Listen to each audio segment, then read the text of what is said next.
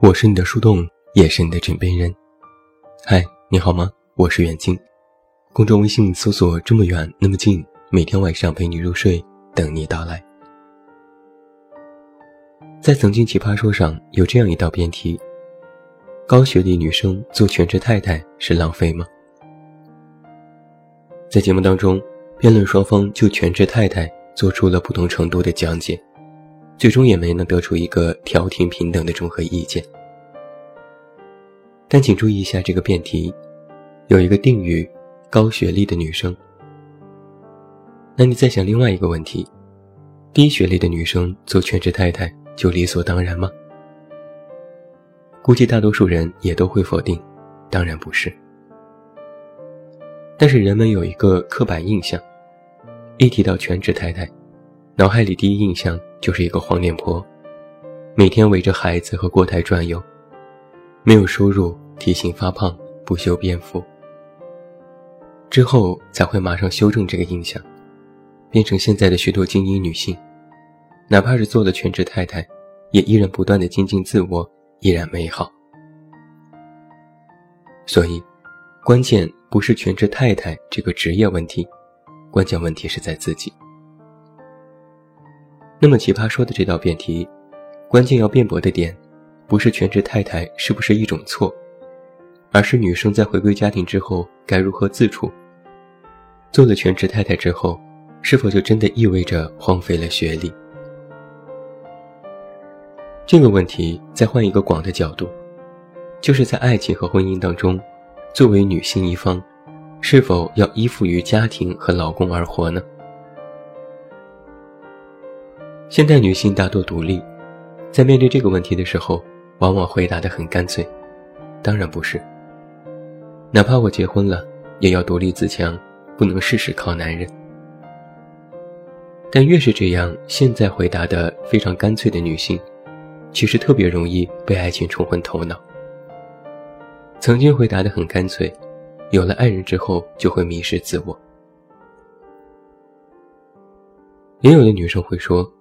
我才不会做全职太太，我依然要工作，工作让我快乐。这话倒也不假，只是如果万一真的条件不允许，必须要做全职太太，工作和家庭只能选择一样，这又该怎么办呢？身为男生，我都觉得这是一道送命题。再来讲两个故事。我一朋友和老公因为过年去谁家大吵了一架。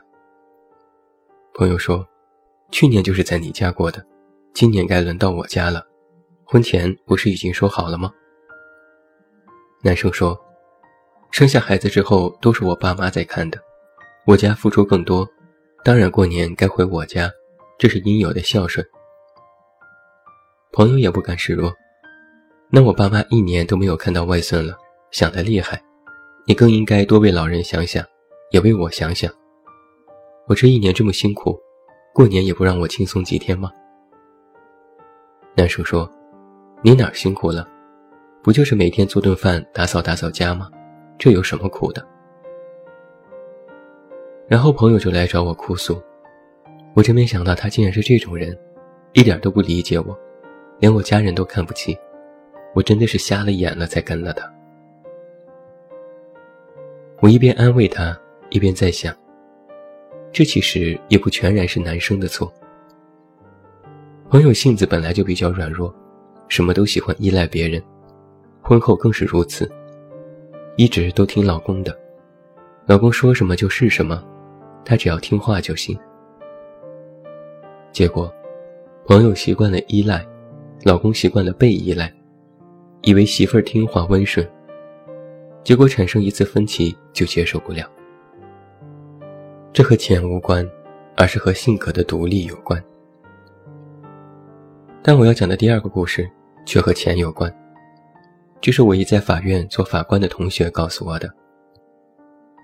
某次他们在处理一桩离婚案，要分割财产。本来案情不复杂，事情也不大，但是这对起诉的夫妻却有些奇葩。开庭的时候，女方痛哭流涕，默数这些年自己的不容易，为家庭付出太多，却很少考虑自我，要求法院合理分配财产。但男方也振振有词，当初结婚时，女方因为家庭条件一分没出，所有的钱都是男方出的，房子是男方买的，车子是男方买的，男方负责赚钱养家，还要赡养四位老人等等。说到激动处，男人直接站了起来，指着女人说：“你现在吃的、用的、穿的、戴的都是我买的，你的手机、你的戒指。”你现在穿的衣服、鞋子都是我买的，有本事你就还给我。结果女人直接就开始当场脱衣服，给你，给你，我都还给你。所有在法庭的人目瞪口呆。看到这里，你可能就会说，这两个男人都是渣男，应该趁早离婚。但是我那位法官同学却说了一句让我印象深刻的话。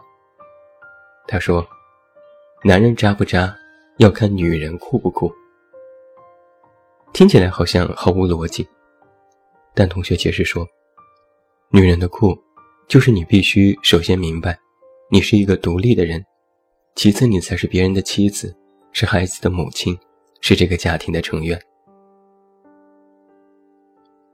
有一项数据表明，在2016年，办理结婚登记的。有一千一百四十二万对，比上一年降低了百分之六点七，已经持续三年下降。而登记离婚的有四百一十万对，离婚率已经高达了百分之八点三，连续十三年上升。在离婚率最高的城市当中，北上广深的一线城市位列前四位。而在六大离异的因素当中，性格分歧、财产问题。婆媳关系、出轨危机榜上有名，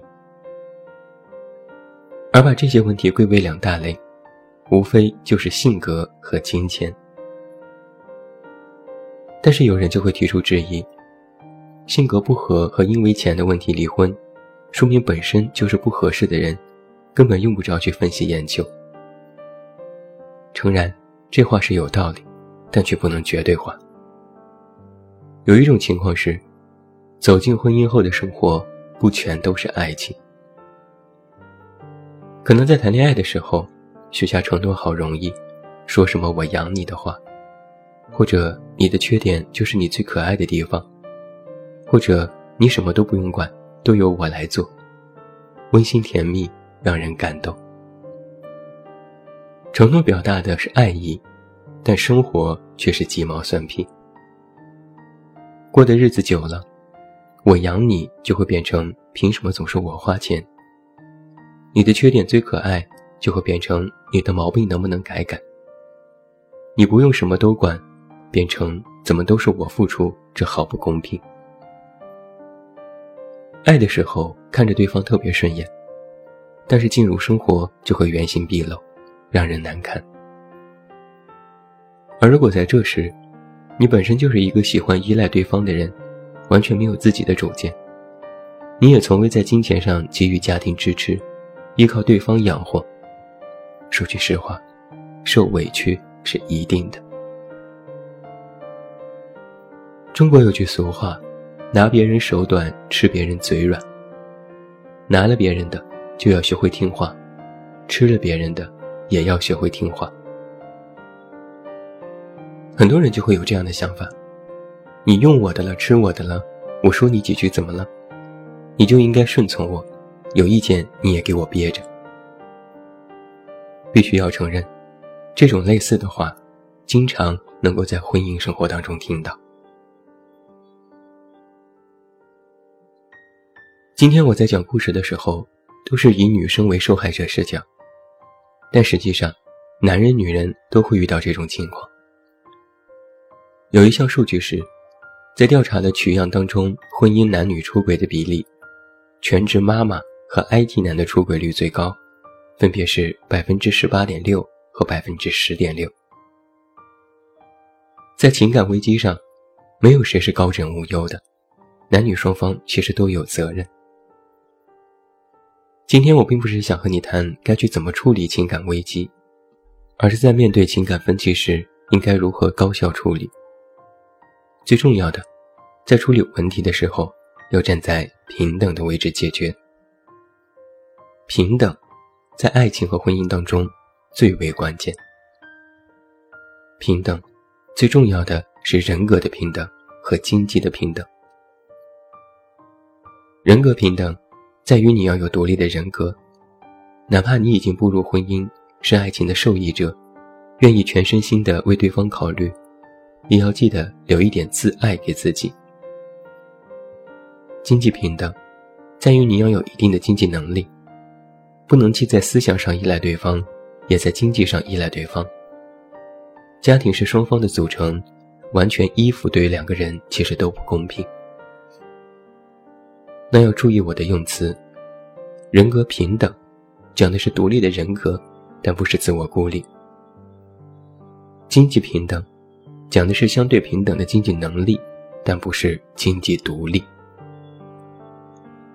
既然两个人在一起，组建家庭、步入婚姻，就没有办法只顾自己，也不可能在经济上绝对的 A A 制，那都不现实。但是你要有一种自我的意志，这种意志就是：我虽然和你要共度余生，但我依然保留我的空间和独立思考能力。我虽主内，你主外，但我依然有经济能力养活自己和家庭。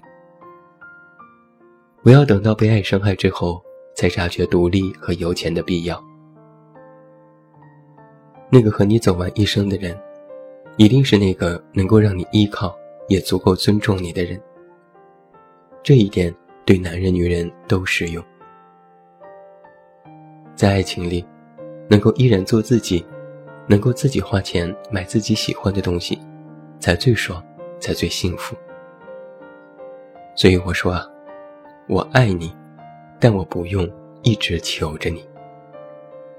被爱伤过后才知道，人一定要独立和有钱，这其实就是平等。最后祝你晚安，有一个好梦。我是远近，我们明天再见。